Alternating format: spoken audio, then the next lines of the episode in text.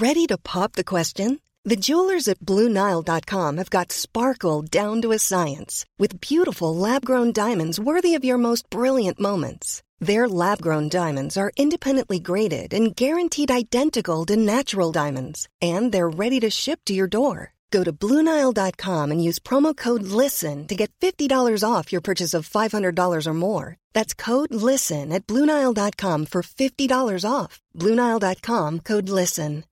Millions of people have lost weight with personalized plans from Noom, like Evan, who can't stand salads and still lost 50 pounds. Salads, generally, for most people, are the easy button, right?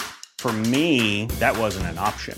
I never really was a salad guy. That's just not who I am. But Noom worked for me.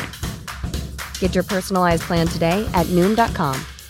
Real Noom user compensated to provide their story. In four weeks, the typical Noom user can expect to lose one to two pounds per week. Individual results may vary.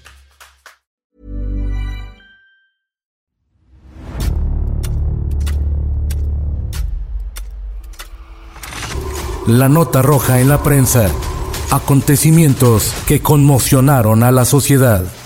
Esto es Archivos Secretos de la Policía. Unas cuantas gotas en las bebidas debilitaban a las víctimas y daba tiempo para que las criminales pudieran obtener jugosas ganancias de los robos. Esta es la historia de las goteras. En febrero del 2008, el Procurador General de Justicia del entonces Distrito Federal, Rodolfo Cárdenas, se posó delante de los micrófonos con algunas hojas en blanco y comenzó su informe. Destacaba que gracias a una investigación pausada y bien lograda, más un profundo análisis técnico-táctico, habían logrado la captura de la peligrosa banda conocida como las goteras, a las que se relacionaba con 23 homicidios y 32 robos muy al estilo de los funcionarios públicos, como si los hicieran aprenderse el mismo manual de retórica, Félix Cárdenas resaltó. Esta aprehensión es resultado de la nueva forma de trabajar de la Policía Judicial del Distrito Federal en el combate a la delincuencia en todas las demarcaciones, con el establecimiento de espacios y tiempos suficientes y los apoyos necesarios para la investigación. Con estos nuevos procedimientos, el Ministerio Público, la Policía Judicial y los servicios periciales lograron obtener resultados positivos que desembocaron en la captura de esta peligrosa banda de criminales. En compañía de sus colegas de la PGJ del Estado de México, Michoacán, Hidalgo, San Luis Potosí y Tlaxcala, Félix Cárdenas resaltó que la audacia y coordinación de su trabajo en equipo logró la detención de esta red criminal, la cual operaba en aquellas entidades del país. La banda de las goteras empleó un recurso muy antiguo e infame, el envenenamiento, el cual durante la antigua Roma fue el arma más letal y recurrida por aquellos tiempos el papel de las mujeres era fundamental en el modus operandi de las goteras, ya que contactaban a sus víctimas, todos hombres, en restaurantes, bares, cantinas, antros o tugurios. Ahí se mostraban amenas y agradables, entablaban conversación para entrar en confianza y luego los convencían de que fueran a lugares más íntimos como sus domicilios u hoteles de paso. Una vez ahí, seguían bebiendo y poco a poco lo seducían, y cuando estaban a punto del encuentro sexual, les suministraban gotas oftálmicas en sus bebidas. Esto les provocaba estado de inconsciencia, obstrucción de vías respiratorias, infartos cerebrovasculares, pulmonares o al corazón, o probable hemorragia cerebral, situación que aprovechaban para despojarlos de su dinero y cualquier objeto de valor que pudieran. Aquella tarde, después de dar su informe el procurador Rodolfo Félix Cárdenas, al fondo de un amplio corredor, fueron presentados los 10 detenidos, 5 hombres y 5 mujeres, integrantes de la peligrosa banda de las goteras, quienes posaron para las lentes de decenas de medios de comunicación, escoltados por agentes encapuchados de la Procuraduría General de Justicia. Mariano levantó su vaso y lo chocó con el de su mejor amigo, Iván, a quien tenía dos meses que no veía, por el exceso de trabajo al cual había sido sometido. Solían acudir con frecuencia a un bar en Garibaldi, pues les gustaba el trato que les daban y el ambiente que se formaba, y además de que iban mujeres guapas, a quienes les podían invitar un trago y con algo de suerte se armaba el ligue.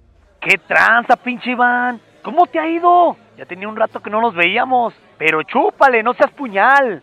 Pues en la chamba, ya sabes. Hay que chingarle, si no nos sale para el pisto. Hacía calor en el lugar, y de fondo se escuchaban los riffs de una afilada guitarra y la voz chillante de algún cantante. El bar se encontraba casi lleno, y en una mesa cercana a la de ellos se hallaban dos chicas que bebían cerveza y movían sus cuerpos al ritmo de la música. ¿Ya viste, güey, a esas morras? Sí, carnal, y están volteando desde hace rato. Ya le eché el ojo a la de pelo corto. Su amiga no está nada mal, ¿eh? ¿Cómo ves si les invitamos unas chelas? Va, me late. Hola, chicas. Mi nombre es Mariano, mucho gusto. ¿Les gustaría tomarse una cerveza con nosotros? ¿Solo una? ¡Qué codos! Que sean varias, ¿no? Por supuesto, las que quieran. Los chicos preguntaron a sus invitadas sus nombres. La morena se llamaba Damaris y su amiga, de cabello corto y tez clara, Paola. Mariano les presentó a su amigo Iván y les preguntó qué deseaban beber. Ellas contestaron que para ponerse a tono con ellos, beberían un poco de ron. Conforme avanzaban los minutos, la plática y el cotorreo se dieron bastante bien entre los cuatro. Bromeaban, se reían, las chicas se portaban coquetas y al mismo tiempo provocativas. Esto les venía bastante bien a ellos. Las dos parejas se levantaron a bailar una salsa romántica de Milo Ruiz, Mariano con Paola y Damaris con Iván. Bailaron varias melodías más y entraron en confianza. Entonces, Damaris propuso que fueran a algún lugar más privado, donde solo pudieran estar los cuatro. Paola respaldó su propuesta y los chicos no la pensaron dos veces, así que pagaron la cuenta y salieron del bar. Pasaba la medianoche y caminaban sobre eje central con rumbo a la colonia Guerrero, donde Damaris dijo que conocía un hotel accesible y agradable para seguir la fiesta. En el camino, compraron otra botella de ron en una vinatería. Llegaron al hotel y pidieron una habitación, donde continuaron bebiendo y escuchando música. Al calor de las copas, Damaris comenzó a desvestir a Iván, quien lo tumbó en la cama. Mientras tanto, Paola se llevó a Mariano al baño y también lo comenzó a desnudar. De forma repentina, Damaris se levantó y le pidió a Iván que no se moviera. Se acercó al tocador y de su bolsa sacó un lápiz labial y una botellita pequeña de gotas para los ojos. Se puso una en cada uno, argumentando que los tenía muy rojos. Luego se quitó la blusa y se la arrojó a la cara al muchacho. No te la quites de la cara, papito. No veas. No hagas trampa. Tengo una sorpresa para ti. En ese momento se quitó el sostén y después dejó caer algunas gotas del medicamento sobre la cuba de Iván. Cogió ambos vasos y los llevó hasta la cama. Iván se descubrió los ojos y contempló los senos de la joven. Ella le dio su vaso y bebieron un largo trago. En el baño, Paola y Mariano seguían en pleno agasajo. De pronto, ella se apartó de él. La joven hurgó dentro de su sostén y sacó un frasquito de gotas. Vertió algunas sobre el vaso de Mariano. Luego bebió del suyo, tomó ambas cubas y regresó al baño. Entregó su bebida al muchacho, quien absorbió casi la mitad del líquido, mientras ella sonreía de manera perversa. Fue cuestión de segundos para que Mariano pasara del placer al dolor. De pronto comenzó a faltarle el aire y un agudo dolor le invadió el pecho. Se desplomó al suelo sin poder pedir ayuda ante la fría mirada de Paola, quien veía cómo se retorcía de sufrimiento. Por su parte, cuando más extasiado se encontraba Iván en los senos de Damaris, de pronto la vista se le empezó a nublar. Sintió cómo su cuerpo cobraba rigidez y le vinieron las convulsiones. El joven se contraía en la cama hasta que se cayó, mientras las dos jóvenes se vestían a toda prisa. Con Mariano e Iván por completo inconscientes, el par de mujeres aprovechó para despojarlos de sus carteras, dinero, teléfonos celulares y relojes. Objetos que guardaron en sus bolsas y abandonaron el hotel lo más rápido que pudieron, perdiéndose en las obscuras calles de una de las colonias más peligrosas de la urbe capitalina, La Guerrero. Un par de horas después, en plena madrugada, la policía recibió un aviso que alertaba de la presunta muerte de dos jóvenes en el interior de un cuarto de hotel. Cuando los servicios de emergencia llegaron al lugar de los hechos, los paramédicos hallaron aún con signos vitales a Iván, pero Mariano no corrió la misma suerte, pues él ya había fallecido a causa del envenenamiento. Así que las autoridades judiciales abrieron la carpeta de investigación correspondiente para aclarar el crimen se dieron cuenta que apenas tres semanas antes había ocurrido un asesinato similar en la colonia Cedros, en Coyoacán, donde perdieron la vida los jóvenes Julio César Albores y su amigo Francisco Ruiz Guizar, quienes al parecer la noche en que fallecieron ingerían bebidas alcohólicas con cuatro mujeres. La situación intrigó a la policía, ya que desde el año 2000 se tenían reportes de crímenes con el mismo modus operandi, hombres que habían sido envenenados con gotas oftálmicas, mientras convivían con mujeres que se dedicaban a la prostitución, quienes administraban esos medicamentos en las bebidas de sus víctimas para despojarlos de sus pertenencias. Algunos lograron sobrevivir, pero la mayoría de ellos no vivió para contarlo. La suerte ahora les había dado la espalda a los integrantes de la peligrosa banda de las goteras.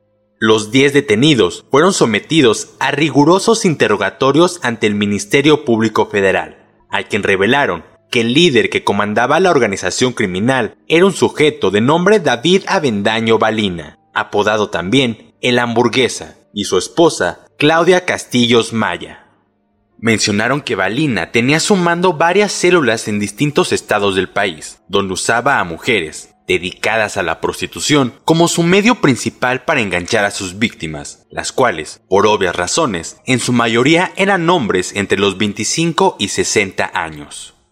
Los abordaban en bares y cantinas, para después llevarlos a hoteles de paso y ahí administrarles gotas oftálmicas que contuvieran benzodiazepina y ciclopentolato en su fórmula para que se perdiera el conocimiento y aprovechar esa situación para despojarlos de sus pertenencias, tarjetas de crédito y todos los objetos de valor.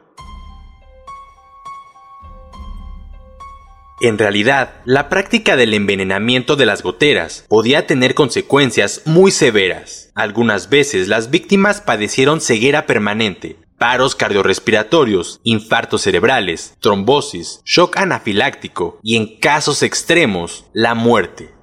El año 2003 fue uno de los más prolíficos para la banda de las goteras, pues las autoridades tenían un registro de 23 crímenes y atracos de este tipo. Pese a esto, la ineptitud e indiferencia de la policía les permitió continuar con sus fechorías. Otro aliado que jugó a favor de la banda criminal fue la doble moral de las víctimas sobrevivientes. Muchas de ellas guardaron silencio y no denunciaron por temor a que se descubrieran sus infidelidades, en el caso de los hombres casados, o a que se supiera que llevaban una doble vida dedicada a la borrachera. En el peor de los casos, ocurrió que su silencio lo pagaron caro decenas de personas más, que sucumbieron a manos de las goteras. Con los datos proporcionados por los detenidos, las autoridades judiciales se dieron a la tarea de ir tras la pista de David Amendaño Balina, su esposa Claudia Castillos Maya, varios de sus cómplices y rastrearlos en los distintos estados de la República donde operaba la banda criminal. Las investigaciones y rastreos de la policía dieron fruto el 12 de febrero del 2008, cuando elementos de la Policía Judicial Capitalina detuvieron a David Avendaño Balina, alias El Hamburguesa. Aquel día, este sujeto se encontraba muy despreocupado caminando por eje central y la calle de República de Uruguay, en el centro histórico, cuando fue aprendido y llevado a la agencia número 50 de la Procuraduría General de Justicia del Distrito Federal. Al ser interrogado, Avendaño Balina aceptó ser el fundador y líder de la banda de las goteras, además de haber reclutado a más de 100 personas, entre hombres y mujeres, quienes delinquían en distintas entidades del país, como Hidalgo, Estado de México, Tlaxcala, Veracruz, Morelos, Guanajuato, Puebla, Querétaro, Jalisco y además la Ciudad de México. El delincuente también señaló que varios integrantes de la banda vivían principalmente en los municipios de Nezahualcóyotl y Ecatepec, así como en la delegación Gustavo Amadero y Venustiano Carranza. Gracias a la información que la hamburguesa reveló, se logró consignar a varios integrantes, entre los que se encontraba Humberto Heredia, el Beto, Mario Gutiérrez, Susana Flores, alias La Jessica, Damaris Hernández, Paola García y Marco Antonio Zamora, como presuntos responsables por homicidio calificado en grado de tentativa y robo calificado. Era un día martes, último del mes de junio del 2009, cuando dos mucamas del Hotel Moderno, en la colonia Cuauhtémoc, quedaron impresionadas al encontrar a dos hombres sin vida en el interior de la habitación 52. Pronto los encargados del inmueble dieron parte a la policía, quien certificó que se trataba de Alberto y Alejandro Jiménez, ambos hermanos gemelos de 34 años. Al indagar más a profundidad, lograron verificar que este par de sujetos era nada más y nada menos que Espectrito y la Parquita, ídolos de la lucha libre mexicana. Casi un mes después del crimen perpetrado contra los luchadores, elementos de la Fiscalía Central de Investigación de Homicidios detuvieron a Estela González Calva, de 65 años, quien confesó que, junto con su amiga apodada La Gorda, habían dado muerte a Alberto y a Alejandro Jiménez.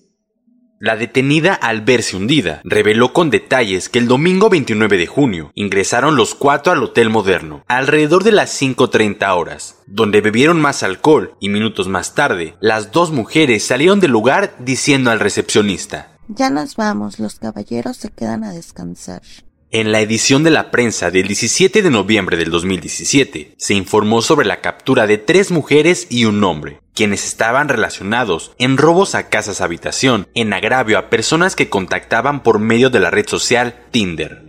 En una conferencia de prensa, el Procurador General de Justicia, Edmundo Garrido, señaló que los detenidos acordaban una cita con sus víctimas, en las que las mujeres los convencían de tener relaciones sexuales en sus domicilios. Ahí al calor de las copas y la lujuria, aprovechaban para narcotizarlos con gotas para los ojos y despojarlos de todo lo que podían, dinero, joyas, autos, tarjetas de crédito, electrodomésticos, entre otras cosas. A esta banda de delincuentes se les bautizó como las goteras VIP, lo que demostró que el modus operandi sigue vigente hasta el día de hoy. Puedes escuchar este y otros podcasts OM en Apple Podcast, Spotify, Google Podcast, Acast, Deezer, Amazon Music y seguir la conversación en la cuenta de Twitter arroba podcastom o al correo podcast. Esta es una producción de la prensa y el Sol de San Luis para Organización Editorial Mexicana.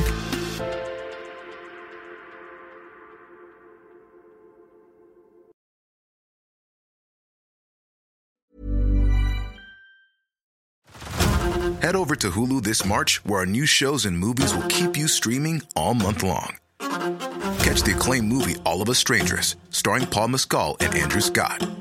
Stream the new Hulu original limited series We Were the Lucky Ones with Joey King and Logan Lerman. And don't forget about Grey's Anatomy.